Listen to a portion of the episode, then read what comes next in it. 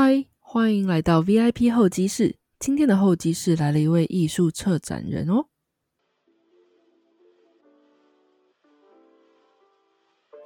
一个人的才华会在几岁开花呢？韦云第一次正式学画，当时被身边的人说起步晚了。十几年过去，当他跟别人说他十五岁开始学画，大家都说他开始的很早。所以，十五岁开始画画是早还是晚呢？尽管热爱创作，刚步入社会的维云也遵从大众社会价值，进入大手广告公司工作。身体的抗议给了他反思人生的机会，从广告人跳到创作者、策展人，从员工换到成立工作室，后来创立公司。究竟是什么样的契机让维云有如此多的故事呢？准备好了吗？一起来听听维云的人生故事吧。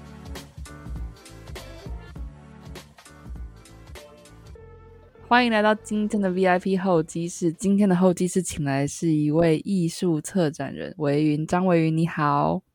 嗨，大家好，我是维云。那我本身是艺术策展人，那主要呢，我现在也有经营一个自己的艺术服务公司唯美学。那我们的公司就是以艺术为核心的一个服务公司，然后提供商业更多的艺术结合和应用。那我自己本身，我们现在有经营一个自己的艺术媒体平台，叫阿垮。那它里面呢，主要就是让更多人可以认识不同的世界各地的艺术人，大概是这样。好，不过我们在进入维云的艺术世界之前，我想先聊聊你的人生故事。第一个，就我所知，你大学念的其实是新闻系，对吧？就是跟艺术可能没有那么 这是一个怎么样的契机，让你想要走上艺术之路呢？嗯，其实我我。嗯，其实我高中的时候，高一就开始去画室学画了。那我其实一开始也是想念艺术大学，然后但是因为你知道，就是 和我们这一辈的人遇到的很多类似的状况，就是家里会觉得说会担心，哎，走艺术这条路会不会没办法吃饭啊？未来会不会有比较辛苦的路啊？那他们就会希望是，那就如果能念书的话，那就是要不要试试看，就是别走路。不过我我自己的状况蛮好的，是我自己觉得算蛮幸运的地方是，就我的妈妈虽然说她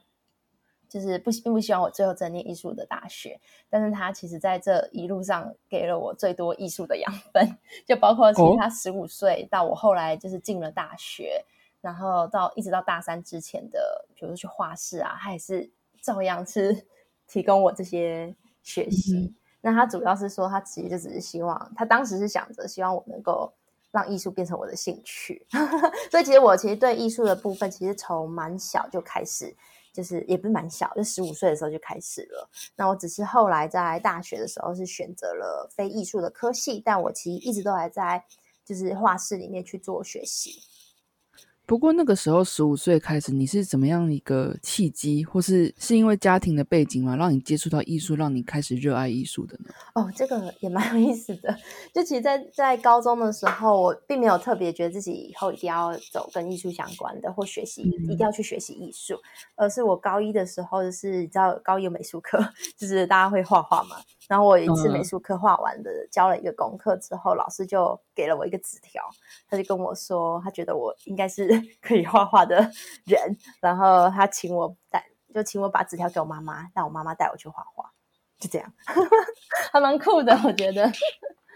就一个纸条，老师下课递纸条给我，我觉得感觉很微妙。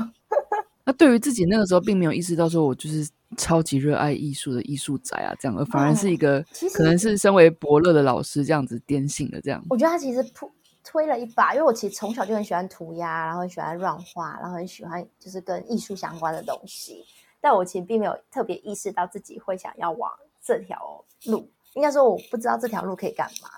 然后，所以那老师反而是先推了一把，让我觉得说，哦，原来我是可以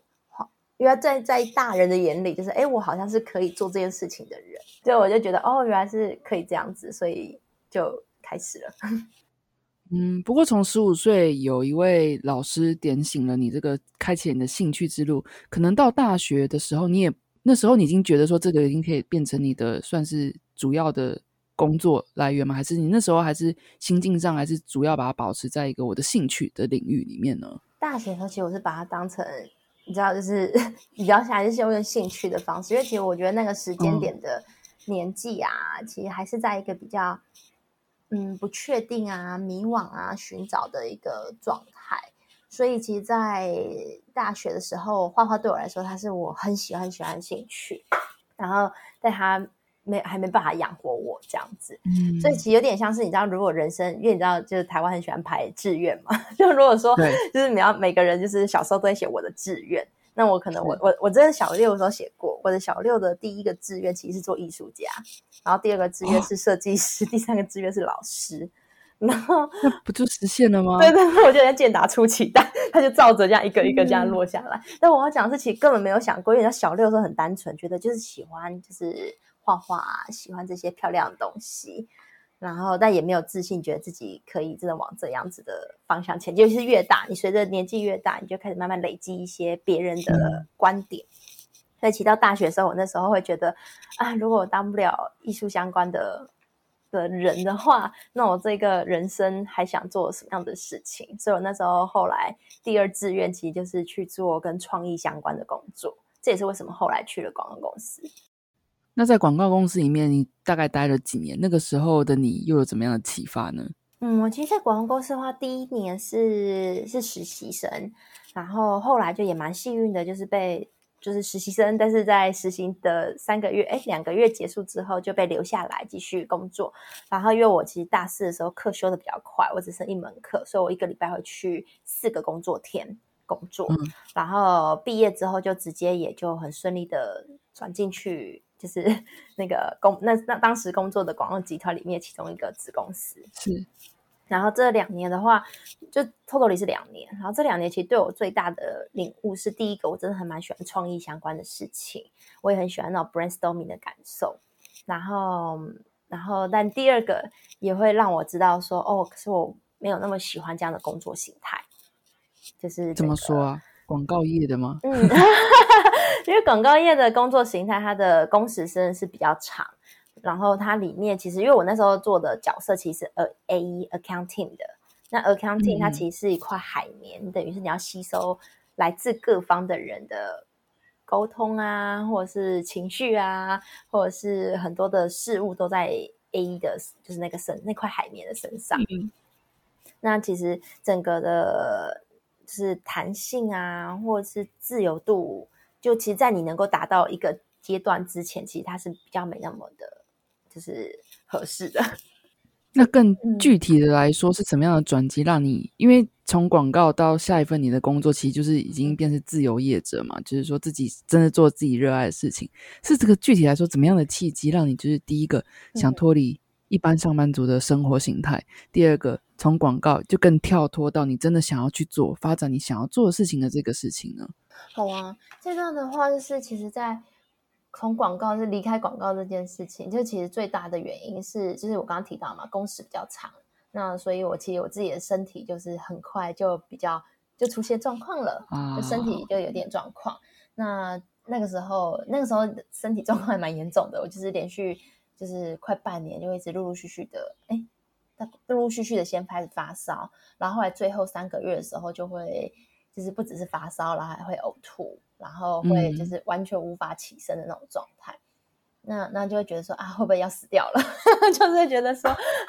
那时候真的真心觉得是不是要死掉了？然后觉得哦天哪，怎么会这样？我怎么可以这么脆弱？就是就是这么这么容易就生病？然后但那时候同时也会想说啊，就是人的生命真的这么的短暂，原来可以这么短暂。那如果这样的话，那为什么我？还没有做的自己觉得让我觉得很开心的事情呢。然后后来我就也就鼓起勇气跟我的妈妈沟通，我就跟她说，我真的觉得是人生如果这么短的话，我真的好想做我觉得很快乐的事情。然后我自己真的很喜欢艺术相关的东西，然后我能不能休息下来，然后试试看做这个事情。然后妈妈那时候就突然间很有勇气，我妈妈就跟我说，没问题，就是就是我就先停下来。然后反正住在家里面，然后他如果如果需要 support，他也会 support，所以我就花了半年时间，先就纯粹的休息，然后去确定自己下一步要做什么。就刚刚提到嘛，因为我很喜欢艺术，所以我那时候想说，那我如何要从一个非艺术圈的人走进去艺术产业？我花了好久时间想哦，然后后来在一个机缘里面就申请了粉乐丁的艺术志工。因为我想说，哎，我觉得我现在的经验可能没有没有任何一个跟艺术相关的产业会用我吧。然后也觉得说，也觉得自己没有自信，说可以在艺术产业里面做些什么事情。所以那个时候就决定先去从了解这个产业。所以我选第一件事情是先去做志工，想要顺便休息。所以在志工里面就开始出现了很多很棒的缘分，包括我在里面认识的一起当志工的朋友。然后到后来这个志工里面，就是我主动去。决定要当他们的导览员，那从导览员里面又连接到了后来有画廊相关的工作，就找过来来找我了，就蛮神奇的。不过那之后你还有到英国去留学，对吧？嗯，那其实中间又再隔了一个，就是后来我先其实先进译文产业，我那时候其实是就是离开那个自工之后，开始就是正式的有一些艺术的工作，就是有。找过来，那我就其实在一个画廊短暂的待过，然后后来就再顺利的进入华山，就是一九一四文创园区里面做它里面的展览展览专员。那那个时候是个怎么样的契机，就想要说哦，我要到英国去留学呢？而且为什么是英国呢？嗯，就是其实其实嗯。就在在华山那两年啊，对我来说，我觉得是蛮蛮大的养分，然后以及让我觉得说，哦，原来就是可以对，因为其实艺术这件事情，我真的是能够有一些发挥的地方，然后有一些可以去继续前进的地方。就是在那两年里面，其实我也持续的继续一直画画。就其实从离开澳美之后，我就开始会三步五次开始画画。那时候当 side project 在画而已，嗯嗯，然后一直画到就是华山的时候，其实已经累积了第四年了。然后那时候觉得自己好像。想想想要去寻找下一个阶段了，然后那个时候的话，就有一些选择嘛。你要么就可能就真就继续一直就是一直画，然后但同时就是另外一个选择是你可能可以去进修，或者是做一些其他的技能上面，或者是思想上面的提升。然后那时候我是会觉得说，哎，就是工作了到华山为止，其实也工作了总共六年多了。然后我最后一个在华山任务是做策展的任务。然后我也很喜欢，我其实里面做了创作，也做了策展。那我就会想知道说，到底这个产业还有什么样子的可能性？然后跟我之间有没有更多的，就是是碰撞啊，或者是未来可能有更多的，就是去在这里面就是存在的方法。那那时候就是一个，就是一个这样子一个思考，纯粹是想去寻找方向。我只是想去寻找一个到底自己还能做什么的一个想法。那就决定要去进修。那因为进修进修的话，就是那时候选择英国，纯粹是因为我的语言能力，中文在就是英文，纯粹觉得想说要找一个英文可以，没错没错，可以尽情的聊英文的一个一个区块。然后再来是我从小就蛮喜欢哈利波特的，我就会觉得哦，就觉得啊，就是好像好像。好像很不错，就是英国好像是英语系里面又特别吸引我的。然后再来的话是也觉得，哎，顺便帮自己小时候当年就是因为我其实小时候也去考数科，然后那时候其实有考上就是美术的大学，只是后来没有选择去。然后那时候就觉得说，那你顺便帮自己圆个梦，去个艺术的学校，然后纯粹就是做创作，看看自己会什么样子。所以念硕士的时候，就是妈妈已经很支持，不会再就像选大学的时候，希望你不要 选艺术类的这样子。对啊，其实蛮感谢广告公司那个时候，要不是看到我这 病成那样子，就觉得哦，对，可能真的有别的事情更适合。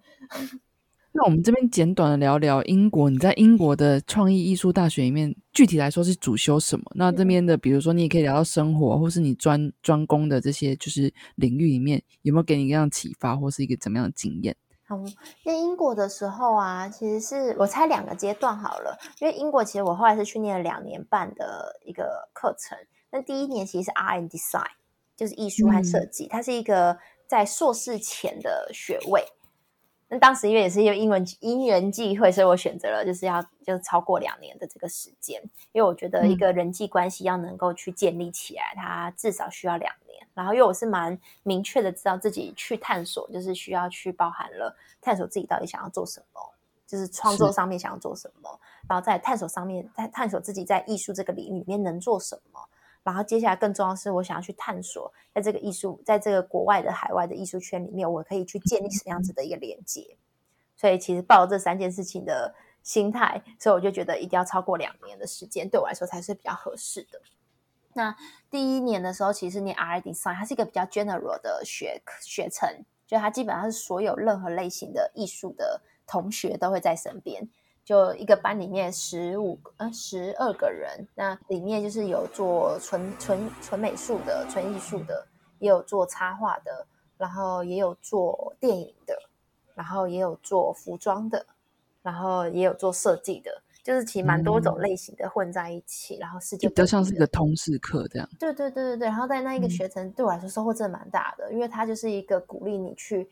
透过就是跟不同的一样同样一个艺术圈，但是超级多不同种类里面互相去认识。所以我在里面就是也接触到了 textile，就是比较是织品相关的艺术，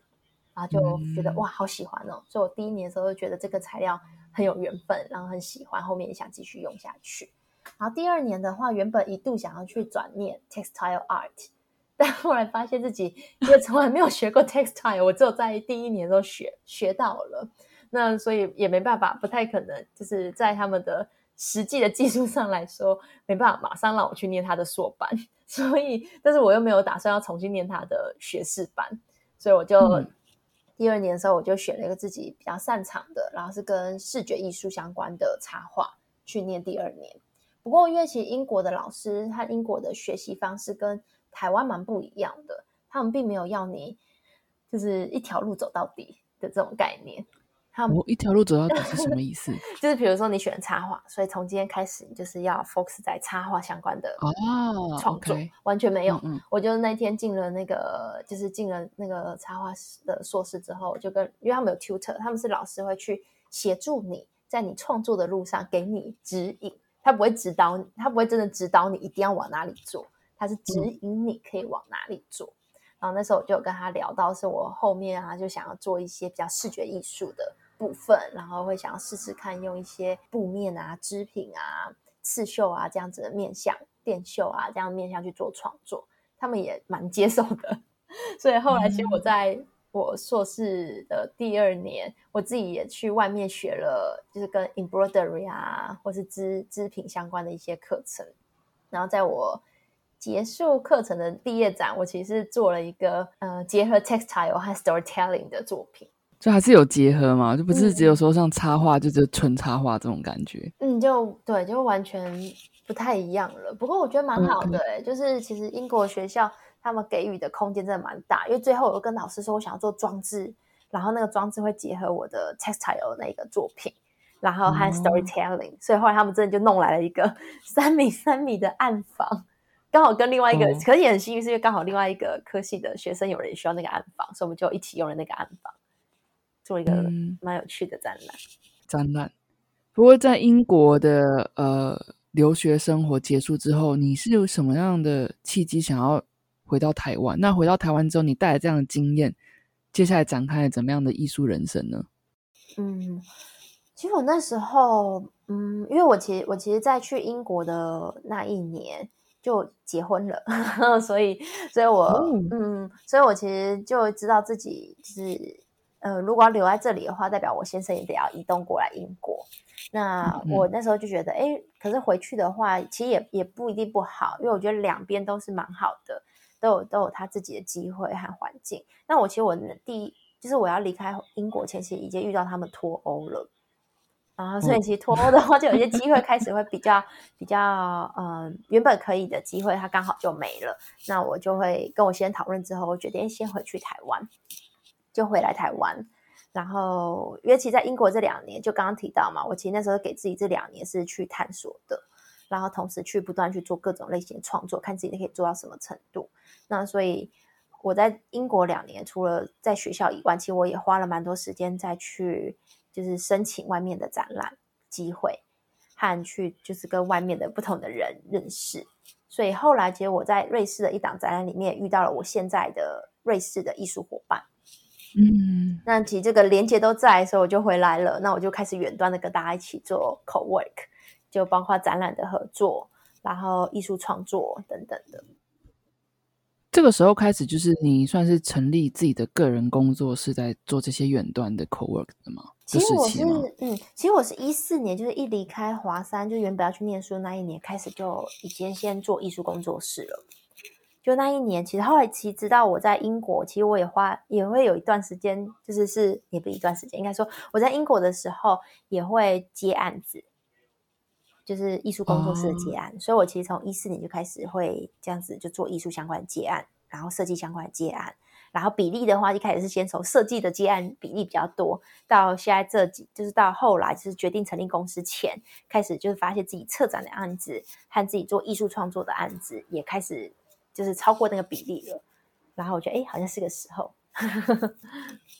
是个时候成立公司了吗？对对对对，就刚好就是 整个的，就是就自己自己考虑了一下，觉得，哎，如果因为我刚好呢就是决定要成立公司的时候是三十。一岁，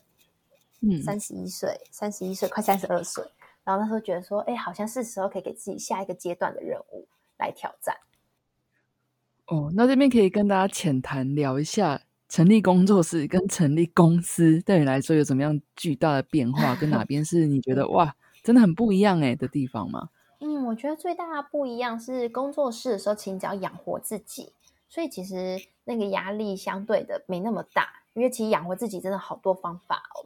然后在变公司的时候，你就会知道，哎，第一个是你要面对的是团队，就是你要如何去 building，不论你的公司是一个人、两个人、三个人、四个人，或者是十个人或四十个人，它当然压力程度不一样啦。在变成公司的时候，代表是你是有一个更明确的体制，然后你在你的管理上面开始要出现流程，你不能像自己给管自己。就是自己给自己流程就好，你必须要让你的伙伴、团队的人也可以看得到那个系统。没错，没错，看到那个流程。然后不论你的公司大小，你都要有一个组织，让每个人知道自己的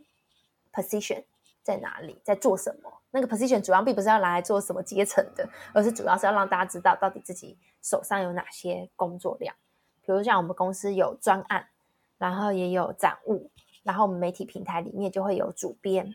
然后和就是我的另外一个 co-founder，然后他们就各自也会负责不同的业务。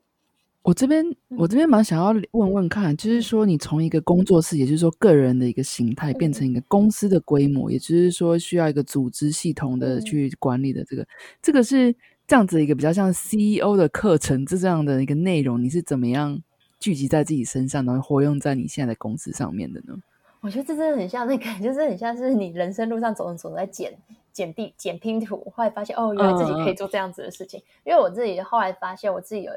呃两个，就跟一般的纯艺术创作者来说，有几个比较不一样的地方。第一个是我有，就是我其实后来发现自己蛮有整合的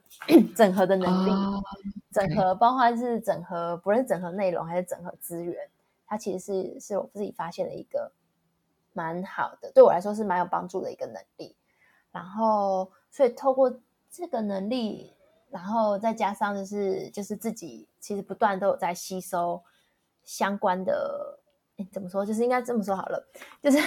就是我自己就发现自己有整合能力，然后以及我个人非常喜欢学习，就是真的是就是没有不是不是不是什么官话，是真的我真的很喜欢学习。就我很就我只要接受到新的知识，我就很开心。那我自己就是因为当年其实念的是跟广告行销，就是其实，在新闻是新闻系，然后但是我也花了大部分的时间，其实双就是有另外修了广告系的学程，所以我本来主修这样，嗯，他我们学校比较不是双主修，它就是一个双学程，然后嗯，然后我自己的话就会发现自己本来就也蛮喜欢观察，然后很喜欢这种行销啊，或者是趋势啊这类型的商业型的知识。所以，我其实后来其实从就是离开学校之后，但我其实一直都有在就是 关注这方面的一些讯息和那个知识量，和看这些类型的书本。所以，其实我觉得它算是一个累积下来，然后再慢慢去转做应用。那我正式真的有去学商业课程的话，其实是我从去年，就是去年的时候，因为疫情的关系，就是也没办法去欧洲的展览。然后在一个朋友推荐下，我其实我去上了一个 SLP，是一个创业家为创业家做的课程的一个社群。然后在那里面那半年啊，这也是一个恍然大悟，就是在里面得到了更多的，就是把之前念过的书，然后搬上一个课堂里面。然后因为同学都是创业的朋友，那大家都会互相分享大家的实战经历，然后这样子的实战经历，就发现哦，原来还有可以这么去处理。我觉得除了从那个工作室转到公司是一个个人到创业者思维的一个转变之外，我这边也想要请教看看，就是说从工作室转到公司也是一个需要刚刚讲到组织系统嘛，那就是说这边想要问说，你那时候是如何组成自己现在公司的团队的？先看自己需要什么。其实我那时候一开始是先去，因为转成公司的时候，是因为我们按量起来了嘛。那我过去在一个人工作室的时候，我们那时候团队最常用的是策略，就是我们会跟我们就是相对应的资源去做一次性的团队结合这种方式。比如说我是做我是做内容的和艺术的，那我可能会配合就是空间型的伙伴，然后或者是说行销型的伙伴，我们会结在一起，然后成为一个团队去做事情或服务客户。然后，所以其实，在变成自己公司的时候，第一个是我会重新从我现在手上的案子和我未来的案子里面，就我已经确定会有的案子里面，先去判断我会需要多少的工作量，然后会需要哪些类型的工作内容。那我会再从里面去思考我能做的是哪些，然后哪些其实是我其实可以发出去给别人做的。然后会再把发出去给别人做里面量，再去做一个简单的归类，你就会发现，哎，某一个部分它其实量已经超过了外发的人，它已经到达了一个正职人员的状态。那我就会把这一块圈起来，然后这一块就会准备去找一个正职人员来做这件事情。这边就想要再继续聊聊你们公司很强项的线上展览这一块。嗯，而且是最近我知道的讯息是在意大利有个线上展览，这个是怎么样的展览？哦，意大利的展览的话，它其实是我们我们欧洲那边的伙伴，因为其实我在台湾，我们是做就是刚刚说的 Art Solution 艺术商业服务公司。那在我们欧洲的部分的话，其实做的是纯艺术的一个就是艺术团队，就是 Art Network。然后那像我们刚刚提到的，就是意大利的那个展览，其实是我们在瑞士的那个 S Space 这个 Network 去去做的，呃，去合作的。那我们就是。因为其实因为疫情啊，而且瑞那个应该不止瑞士，是整个欧洲，他们从去年开始就蛮多展览都开始陆续转做线上，或者是线上线下就连着串联这样做。就他其实已经就是已经有一阵，应该说也不是有阵，我觉得这确实是因为疫情的关系，所以他们必须要去转做线上。你好，那你这边的话，可以跟大家多介绍一下是一个怎么样的线上展览吗？好啊，好啊。哎，就线上展览啊，其实最单纯的有两种形式。第一种，它就是纯粹的就是我把我的图像或作品放到网站上面，然后比较像是内容型的策划，我一样会分展区，我一样会分区块，一样会去阐述这个内容。但大家就可能是比较像是看部落格啊，或者看脸书或看 IG 这样的方式去看过去。那另外一个方式呢，它会是比较像是呃用应用一个线上三 D 展厅。去看作品，它就有点像是你，如果你们现在有玩 Google Map 的话，你就知道 Google Map 点进去会有那种真人可以站到里面。对，当然现在的线上模组没有到你真人可以站在里面，但它会就是提供你一个三 D 的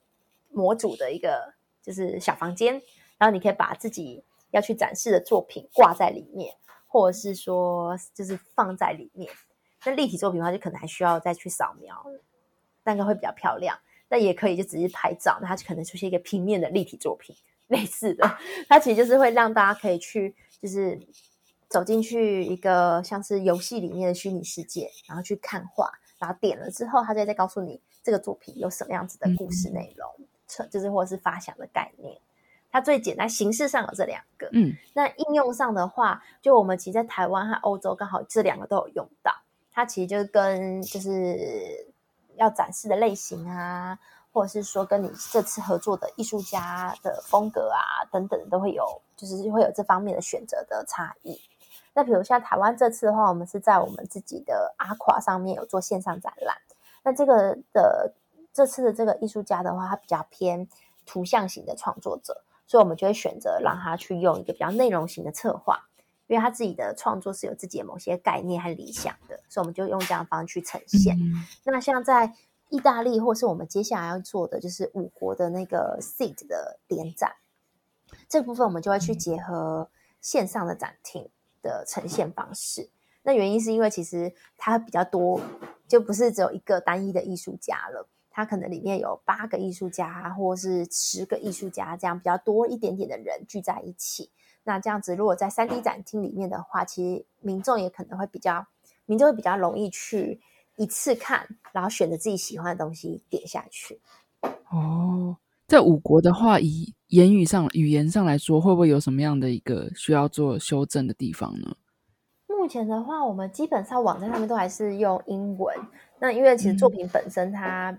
比较没有语言的界限，但不过在解释的部分的话，目前我们预计会翻成至少两个语言，一个是日文，一个是中文。哦，OK OK，就是中文太好了，对，会中文、英文和日文这样子。因为我们的五个国家包含了台湾、日本、波兰、匈牙利和那个瑞士。嗯，你觉得这样子的线上展览会一个形态，即便今后新冠肺炎就是已经过去了，你觉得这会变成一个常态吗？运用到科技啊，这样子的一个？我觉得他们会并存诶，就是其实就是对于。对于那个，当然，我觉得实体展还是有完全无法取代的一些体验。嗯，包括我自己个人也是非常非常喜欢实体，而且做实体的策展真的是蛮蛮有趣的，就是很像做一个大型的艺术装置一样，嗯就是很有意思。然后，但是线上的展览啊，我觉得它会存在，而且它会开始转化别的，就比如线上线下的整合啊，或者是它线上的应用，我觉得它越来越有。不同的发展和可能性会出现，我觉得这也是大家，大家就是现在全世界，就是所有被疫情影响到的跟艺术相关的产业的朋友们，都在一起想。你想想看，当这么多人一起在想这个的可能性的时候，它一定会有 something new 会开始不断的被萌生。那我自己，我们自己也是不断在思考。举例来说，像我们在意大利的那个部分，我们就会直接结合，就是就是欧洲他们那边比较大家常用的。艺术的销售网站，就会让大家从这边点完之后，可以直接连到那个销售网站购买。嗯，然后或者是像我们自己线上展间，那我们可能会挂自己的金流，但我们有有时候也会选择是让它也是挂出去到另外一个线上的销售网站。这都很新哎，就因为疫情的情况下，有就是危机就是转机，就变成出新的一个一种形态的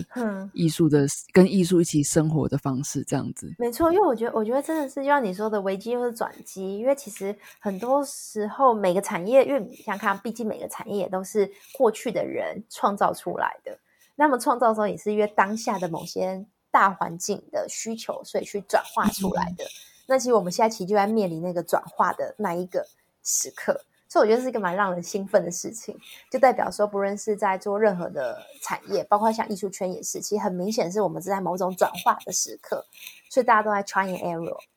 就是所以就是 try and error 是一个好事，所以你就会知道，哎，也许还有哪些事情可以再去做。那如果把镜头拉回到台湾，就以 Art Solutions 你的公司来说，是一家一家那个艺术服务公司嘛？那目前来说，在台湾是有什么样的作为吗？或者说，接下来想要尝试的事情，可以跟大家分享呢？好啊，我们公司接下来最大的展览，就是今年，就是即将在九月底会开始，预计九月底开始开卖的，是我们的小王子的艺术特展。就是我们，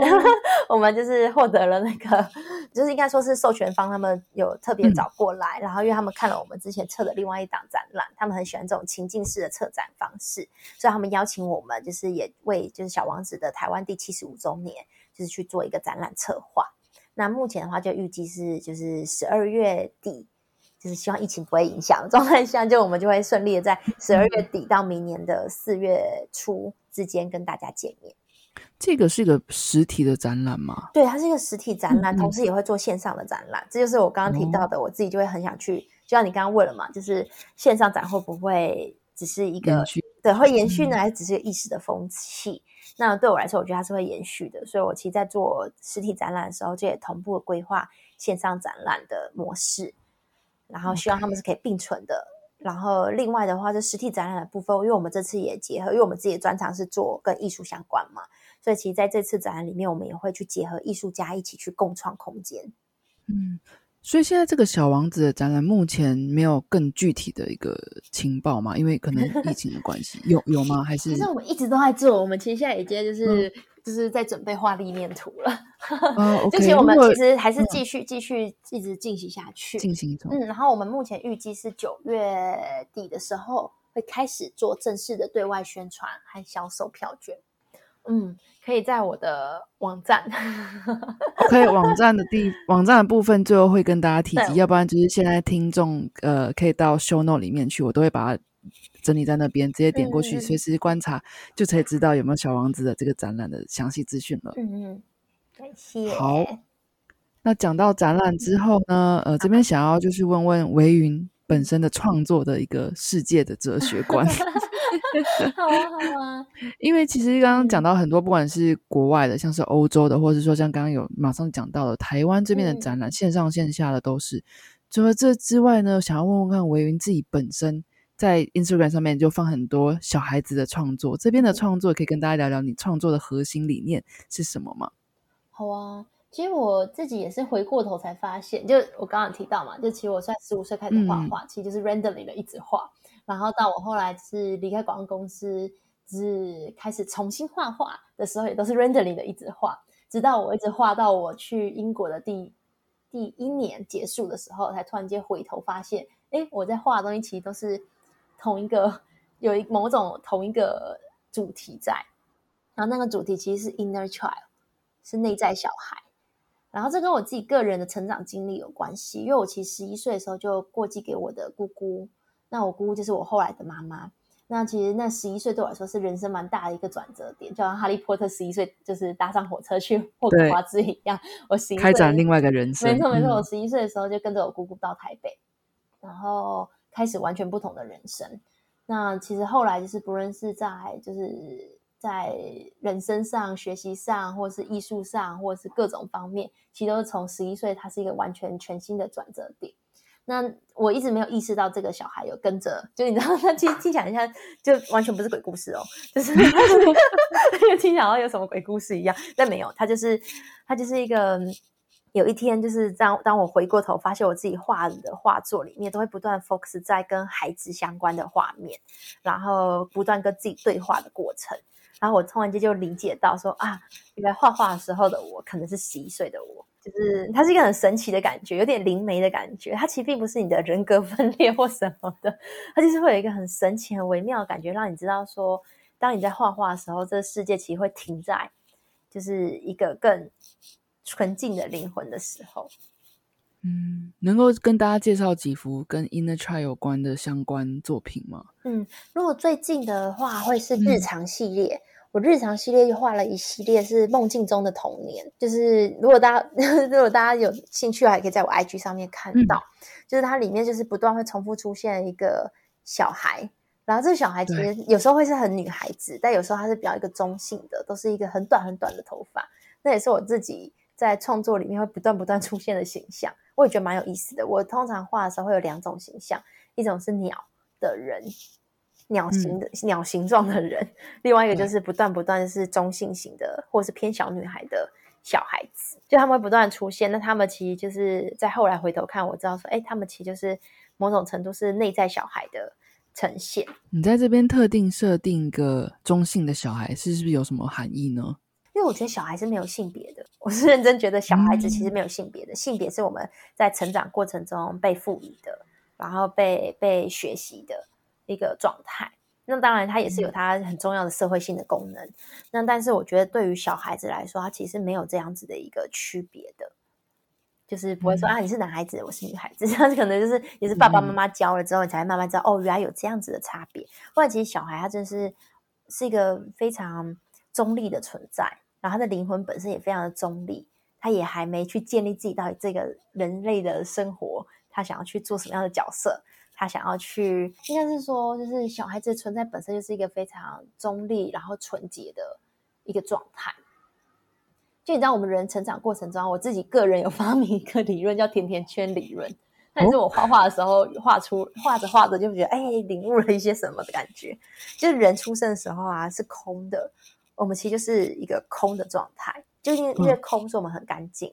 然后有也有无限的可能性，然后随着我们长大的部分，我们会开始外围开始会加很多不同的面皮，会有来自家里面，就是可能爸妈给你的某些观念、某些生活习惯，那些都是面皮。然后接下来你去了学校，会有学校给你的面皮；你出了社会，会有社会给你的面皮。你只在你中间其实空的，只是你会离那个原本的自己的状态会越来越远，所以你会变成一个像甜甜圈。然后最后你会关注在你的甜甜圈的面皮长什么样子。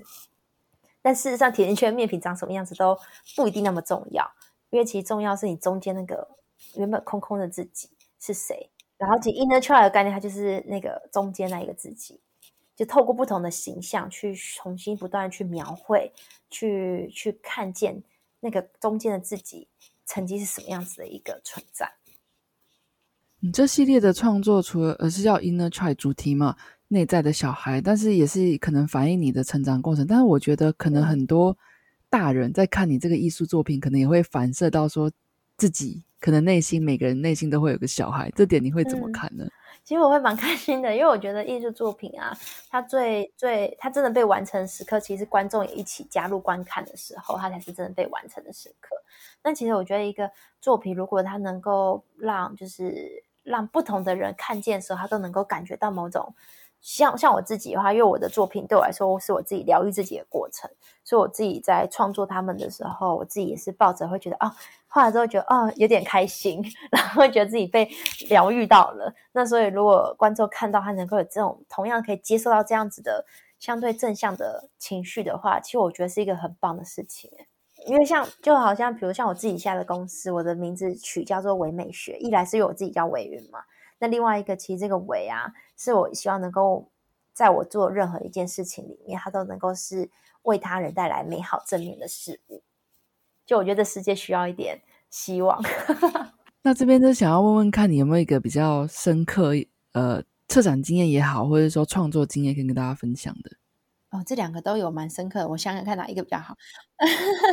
好，我可以可能先讲就是自己的策展经验好了。我觉得。和所有人一样，我觉得就是永远是你第一次做的某件事情，一定是最难忘的，因为它是最难的，然后也是你最不知所措的时候。所以我其实第一次的策展经验是最难忘的。然后那个时候其实是在华山，他们有打算要做自己的内部策展人这样子一个 program，但后来他们没有继续了。啊，不过那时候就有在聊，哎，可能就是有哪些合适的方式啊，或对象。那我就刚刚好的，就蛮幸运的，就是就是被。就是上当时的主管提议说：“哎，要不要就由我这边？就是刚好我也在做创作嘛，那我们也想要培养自己做策划的能力。那要不要就你用你自己的创作，就就给你一个空间，然后来做策划，来做策展这样子？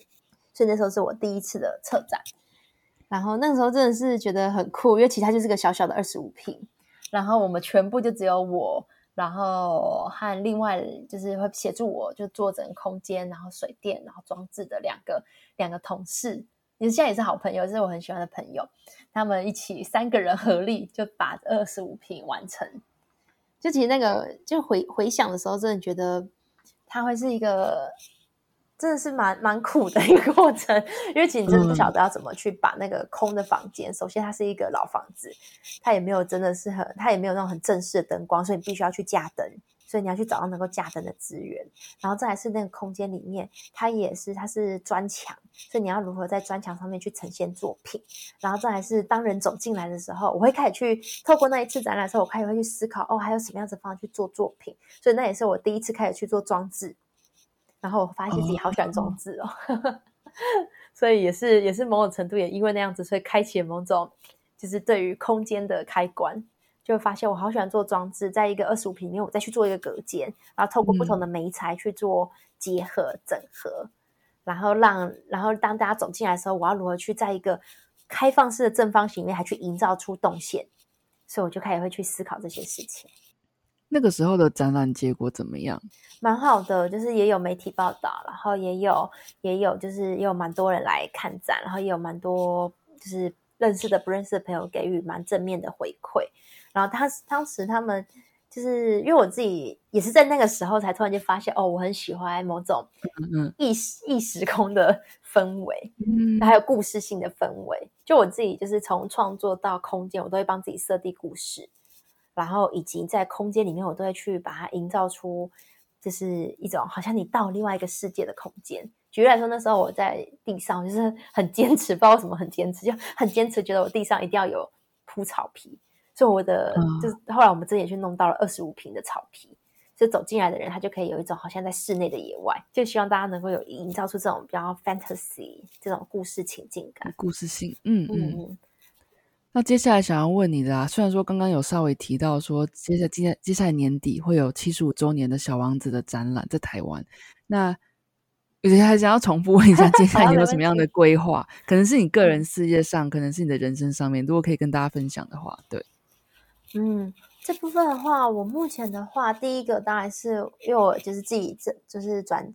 转型成立公司之后。其实我会蛮想要知道，就是到底公司可以走到什么样子的一个阶段。其实就我刚刚提到，它是我的一个新的任务，蛮认真的学习，就是就是把一个公司的团队经营起来，然后发展，这是比较是公司面向的。那如果个人面向的话，就我其实还是有机遇在做创作，因为我后来就突然理解，因为小小时候的时候，也不是小时候，就是在刚开始做转做创作的时候，其实会。常常会很担心自己是不是不够创作啊，然后或者是很担心自己就是就是创作速度不够快啊，或者是担心自己就是怎么都还没有就是做到一个更有风格的状态啊。就刚开始的时候，然后但后来就随着年纪，还随着就是后来的一些经历，就发现哦，就创作这件事情它本身真的是需要花点时间去 cook 的。所以其实，在个人方面，其实我自己也一直有比较。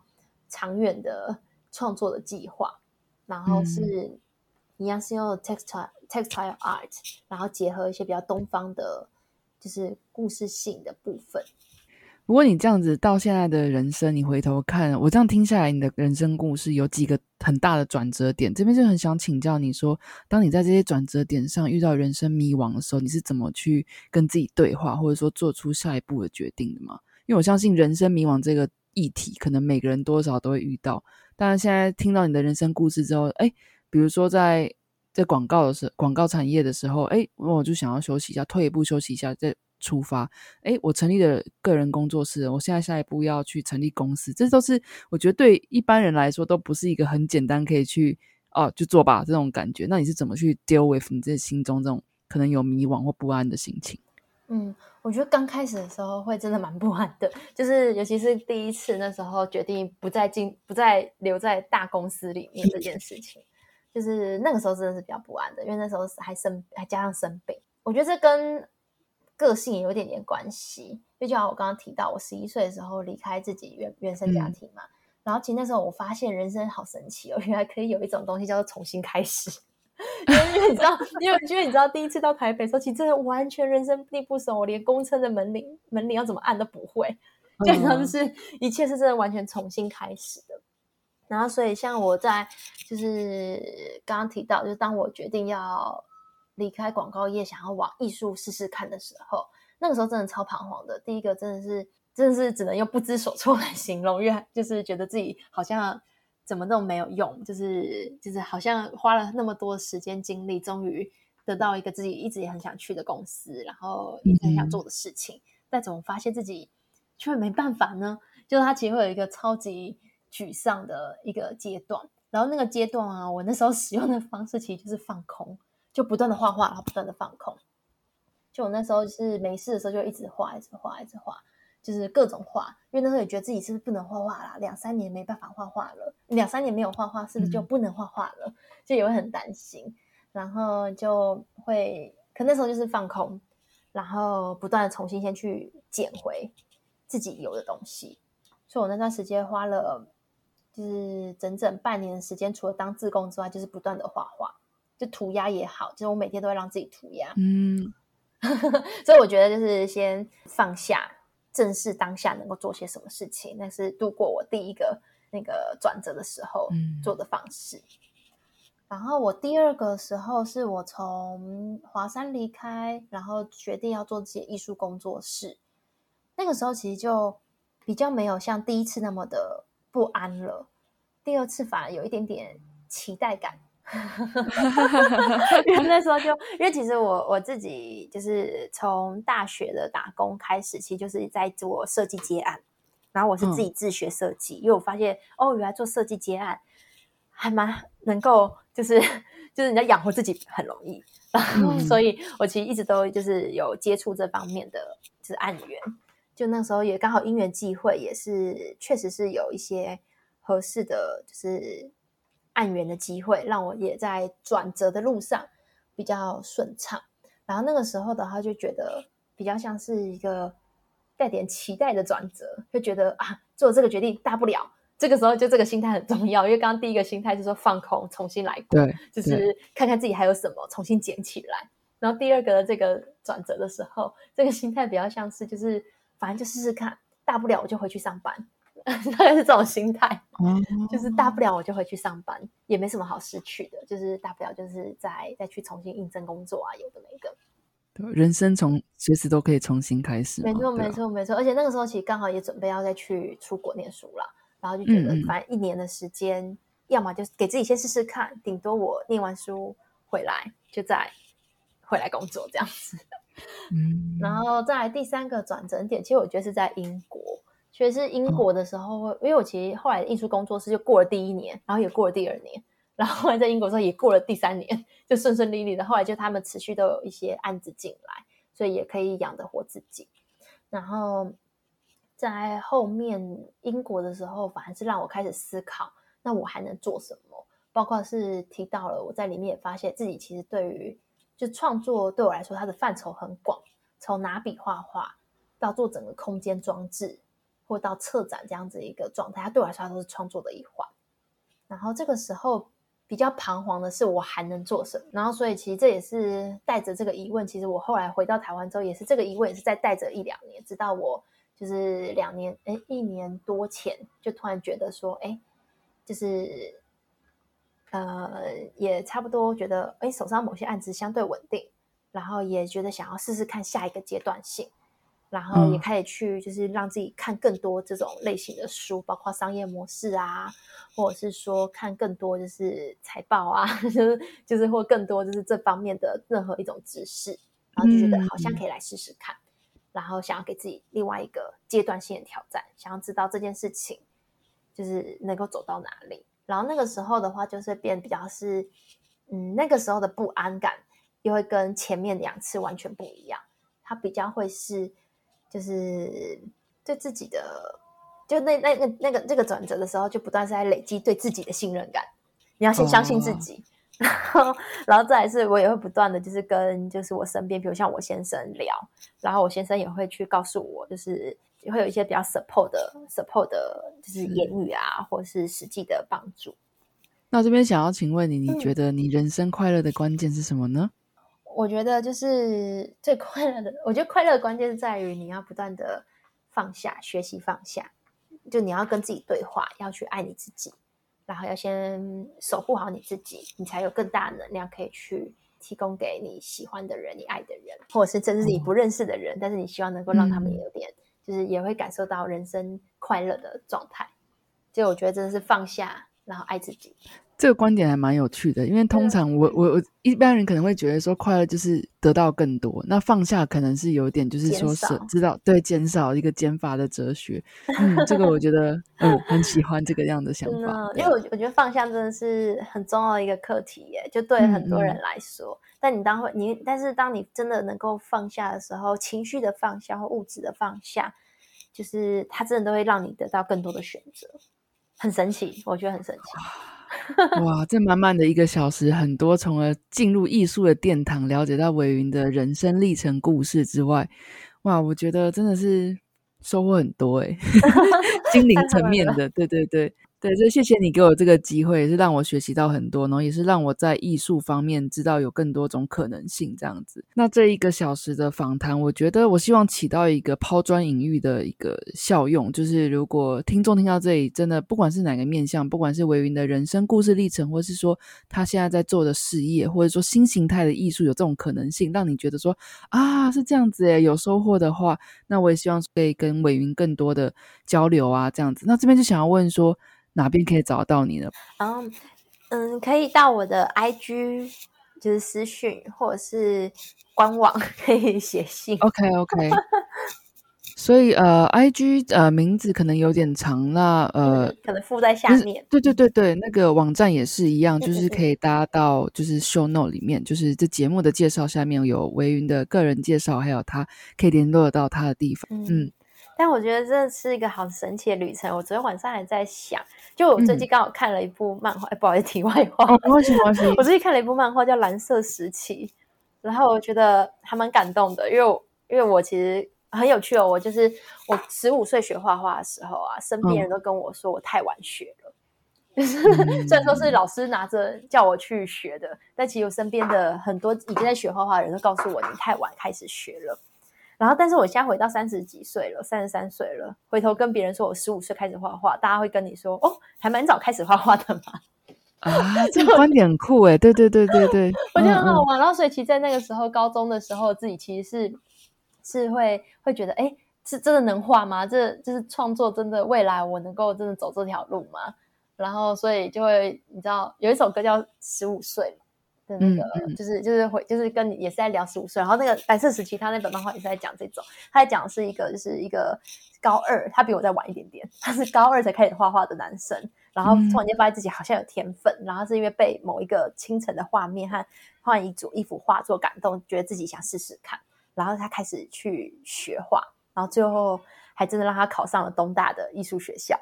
黄金大学艺术学校好像蛮厉害的，这部作品好像也有得奖哎，那个漫画大赏就是对对对对，二零一九年时候得到，我就是看到好多朋友推荐，然后我就看了一下，我就哦天啊，真的很感动，我完全可以理解那种就是每天脏兮兮，就是你知道我身上都是颜料，然后我我会在我的房间里面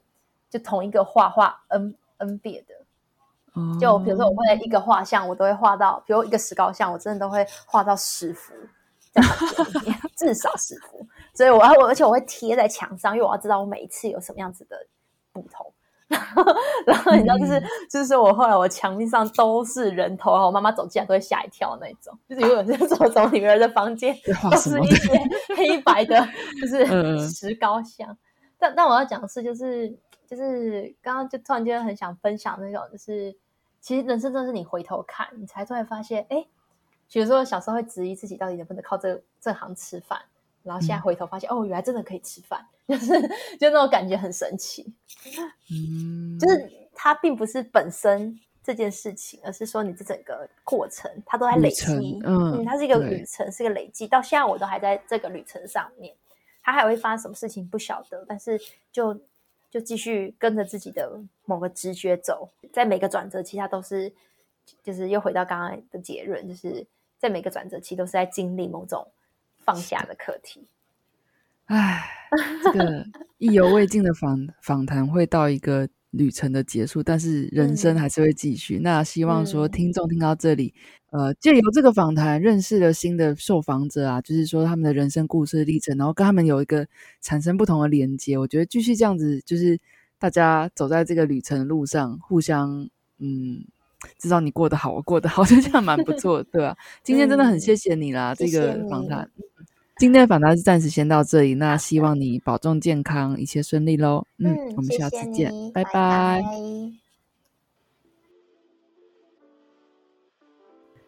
这一集的访谈你还喜欢吗？每个人的人生都看似一条勇往直前的列车，也就是因为没有办法回头，在做人生抉择的时候，往往会很迷惘。可是也如同维云所说的，人生也可以不同的方式重新开始。维云勇敢的不断变换轨道，让他找到了真心喜欢做的事之外，也造就了他丰富的人生历程。如果你进一步想了解维云的故事，或是近期的小王子展览，欢迎点击资讯栏的链接。